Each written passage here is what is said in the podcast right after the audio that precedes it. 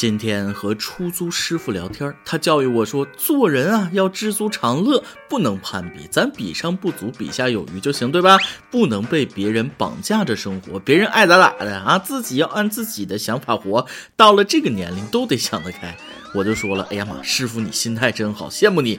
师傅就说了，哎呀，不行，我以前也不行，执拗，想不开，这不拆迁了吗？分了三套房才想开。各位听众，大家好，欢迎收听网易新闻首播的《每日轻松一刻》，您可通过搜索微信公众号“轻松一刻”云版了解更多奇闻趣事哦。我是知足常乐的主持人大波。什么叫知足常乐呢？我来给你们现身说法一下，那就是拆迁的时候，规划图规划了一个完美的弧线，绕开我们家，却把所有邻居都包括在内了。我说啥了吗？依然是每天乐呵呵的，就是每天早上起床的时候，发现被子都是湿的。不知道啥原因呐，十分不懂为什么有些人这么爱攀比。我前女友在一起的时候，就总拿我和她闺蜜的男票对比，嫌弃我。你看看我闺蜜的男票工资多少，你工资多少，丢人吗？自卑吗？忍无可忍的时候，我就会回一句：你看人家多少斤，你多少斤。男生有的时候也爱攀比，只是攀比的点有点啊奇怪。真事儿，某大学宿舍一个同学看表都早上十点了，就问了一句：“你们怎么还不起床啊？”有个舍友就说了：“你不行了吧？憋不住了吧？”这位同学一听，我怎么就不行？咣当就躺下了。结果都十一点半了，四个人还搁床上，谁也不下来，十分非常，特别幼稚了。同学有本事就和我一较长短高下。最近就是因为某些人的攀比心作祟，一位家长被大大的嫌弃了。是这样。有网友爆料，有图有真相。一位三年级的家长开跑车接送孩子上学，被老师和其他家长认为这会引起孩子的攀比心理，不利于教育。原话是这样的：再有钱也要低调一些啊，不就是送孩子吗？买个普通车吧，反正你们也不差钱。对此，跑车家长回怼说了：我不觉得有什么问题，钱是我辛苦赚来的，不偷不抢。如果开跑车就攀比，那是不是你们孩子太脆弱了？另外，我凭什么再买一辆普通的车来为你们服务呢？结果，这位跑车。家长被移出了家长群，凭什么再买一辆普通车为你们服务？怼得好，跑车家长没毛病。尽管我也穷，但我想说，这真的不是没钱人的自卑心理吗？开跑车接送孩子被移出家长群，按照这个逻辑，你们开几十万的车的有没有考虑过骑电瓶车接送孩子的？要不然都移出去吧。还有，请把成绩特别好的孩子也赶出班级，因为会引起其他同学的自卑感。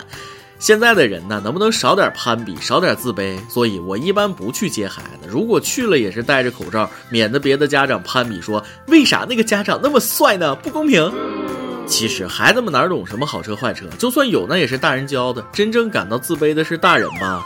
开跑车接孩子这事儿，我看孩子们还没想什么呢，是老师家长们就已经开始攀比了，发现比不上了，就把人踢出去了。典型的吃不到葡萄说葡萄酸呢。人家的钱不偷不抢，凭劳动和智力正当赚的。开跑车接送孩子怎么了？碍着谁了？有钱有错吗？还让人家买辆普通车接送孩子？说这话的家长你知道吗？跑车真的已经是人家家里最便宜、最普通的车了。嫉妒自卑的家长们，别在家长群里发牢骚了。有这时间，不如好好努力赚更多的钱，把自家的座驾也升升级呀。当你月薪一万之后，你就会觉得那些用 iPhone 叉的人没有装逼；当你月薪破五万之后，你就会觉得那些拿着爱马仕的人也没有装逼；当你一年能赚两百万之后，你就会觉得那些开奔驰、宝马、保时捷的人也没有装逼。所以说，真不是别人在装逼，是你的实力还不够。想起之前听过的一件事，一位小伙为了上班不迟到，单位领导呢又不让他开家里最便宜的车奥迪 A 八，他只好在单位旁边又买了一套房。赚钱了，我都不知道怎么去花。我左手买个诺基亚，右手买个摩托罗拉。我移动、联通、小灵通，一天换一个电话号码呀。我坐完奔驰，开宝马，没事西藏的吃龙虾。这位跑车家长最后被移出了家长群，我能说这是因祸得福吗？当代江湖上盛传着这样一个地方，它隐藏着马屁派、炫耀派、戏精派和攀比派等四个门派的高手，暗流涌动，是风起云涌，分分钟都能掀起一场腥风血雨的大战。这个地方就是家长群。家长群已经成为当代家长最大的负担之一。不仅如此，你知道吗？老师们也在抱怨。面对家长群里面长长的轰炸式回复，不少老师抱怨家长群已经成了隐形负担。自从有了家长群，每天都是家长会。所以，亲爱的家长朋友们，老师已经很累了，咱就不要在群里作妖，让老师为难了。而且，老师很可怜的，自从当了老师，再也不能逃课了。妈妈，我不想去上课了。你冷静一点，你是老师啊！我表妹是人民教师，她就说了，其实最想放假的是老师，是老师啊！表妹说了，明明自己很想放假，可到了教室还得给同学们说，你们不要总想着放假，心好累。表妹别丧了，还是学习一下这位语文老师的与时俱进吧，以后再也不会有同学在你课上呼呼大睡了。我觉得我可能出问题了，现在只要看到“亿”这个字，就想起冰冰。八亿呀，啥概念呢？就是你每天都中彩票中五百万，还得中半年呢。冰冰的致歉信你们都看了吗？最近一位老师把范冰冰致歉信作为中学生语法改错题拿出来讲解，只见大段大段的不通顺，这波操作真的是很残酷了。哦，老师你好严格，又不是冰冰亲自写的，人家团队咬文嚼字绞尽脑汁，好不容易写出来了，居然还挑人家毛病，你让人家情何以堪？不过这位老师的课应该没有同学会想睡觉吧？有想法的老师把教学与时事联系在一起，教育学生好好读书，不要做违法违规的事儿，很好。下面这位家长的做法也很好。这个国庆假期，重庆永川的九岁小男孩航航过得有点惨，因为整个假期别的同学在玩乐，他却在不停的捡废品挣钱。他说每天多捡一点就能早点还清身上的债务。原来两周前，航航为了打游戏，悄悄将奶奶微信里的两千块钱用来买了装备。爸妈知道之后也没有臭揍他，而是要求他挣钱来还给奶奶。怎么挣钱呢？捡废品。当然，捡废品的过程中，爸妈也一直在帮助他。挺好，非常好，特别好的教育方式，既让孩子体会到了挣钱的不容易，也让孩子学会了承担，自己做错事情就要自己承担后果。这比打骂孩子、体罚孩子那管用多了啊！很睿智的家长，我相信经过这一次，航航以后不会再犯这样的错。而且我相信有这样的家长，航航以后不说出人头地、大富大贵，但孝敬父母、踏实生活那是没问题了。没有对比就没有差距。亲戚家的儿子老来得子，玩游戏偷花了七万，打都没打一顿，过了几天照样玩手机。去他家做客，客人和老人都还没开动，就自己先拿筷子吃了起来。他爸也不说他一句，慈父多败儿啊。下面还有一位杭州的人民公敌平文涛啊，从小教育没跟上，素质太差了。国庆长假的第一天，一名男子在西湖景区杭州西湖石碑上，去过西湖的朋友应该都知道，很多人喜欢在碑前合影，是一块网红石碑。他在西湖碑上乱涂乱画，字体弯弯扭扭，但可以大致看出是平文涛“无沙之蝉”七个字。这事儿媒体报道之后呢，全国人民都在说平文涛，你欠杭州一个道歉。十月七日，西湖景区湖滨管理处称，这个乱涂乱画的平文涛已经被找到，并且控制住了。万万没想到的是，被抓的那个早上，这个平文涛竟然又在前往此门口的石碑上画字儿了，干得漂亮！那啥，既然抓到了，就晒个照呗，不然全国的平文涛都得替他背黑锅呀。不瞒各位，我是贩卖人体器官的，特别想对平文涛说一句：你要脸吗？别说什么隐私权、肖像权，他需要吗？不需要，他自己都不要脸。建议各大景区都把他拉入黑名单。同样建议把平文涛这几个字纹他脑门上，别的处罚都不合适，不然他记不住啊。据了解，被抓的平文涛三十六岁，河北邯郸人，这充分说明了脑子和年龄没有关系。再说一次，不能乱涂乱画。曾经有个哥们儿就是因为乱写乱画被判了五百多年呐。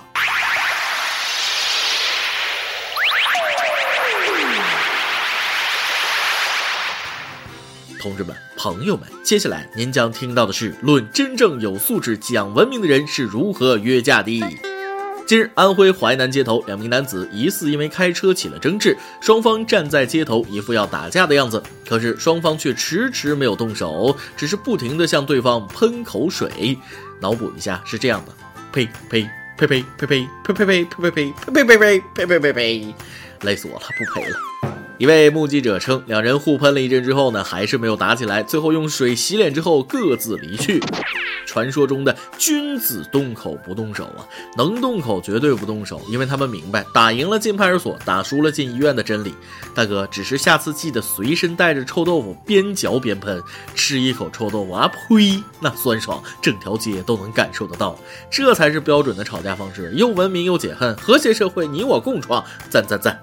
就是我好担心他们喷着喷着，万一亲上了咋办呢？今天你来啊，榜跟天下榜咱们上提问了？你身边有开挂一样的学霸吗？他到底有多霸呢？微信网友秘密酱说了，学霸就是那种考试前，哎呀，我什么都没复习，天哪，那个课题我都没搞清楚，试卷一发下来，哎呀，这个蒙对了，哎呀，才第二名，哎呀，和第一名擦肩而过，真的可惜呢。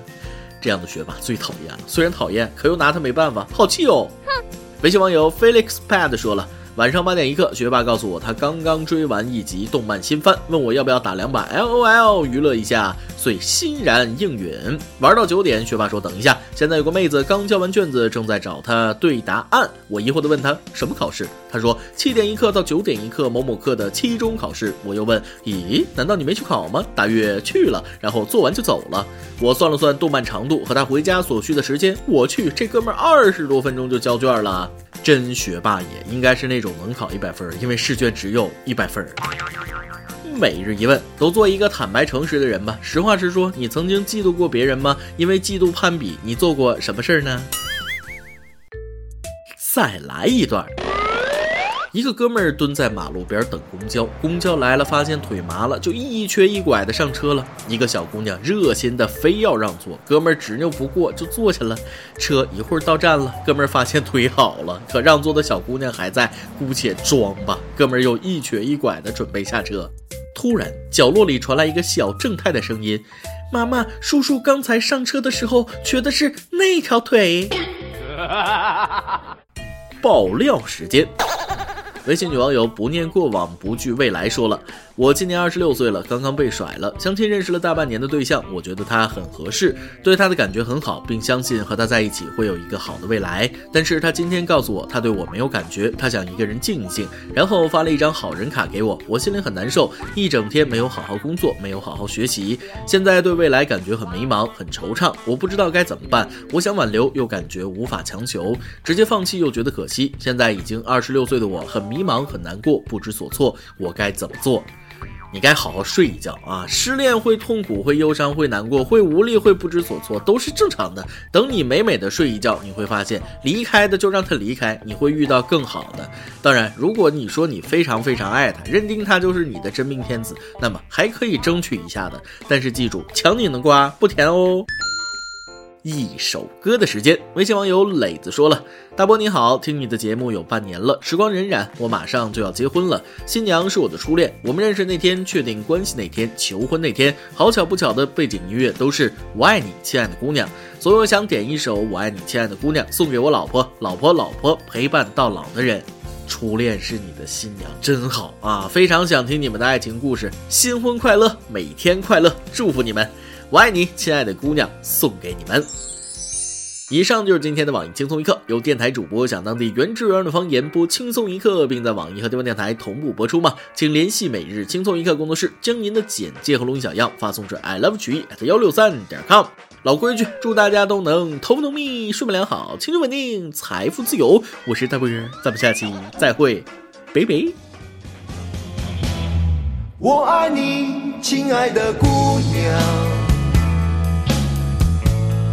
见到你心就慌张，风吹着修长的头发，轻抚着我那已迷醉的眼，为了你找啊找，去寻找神秘的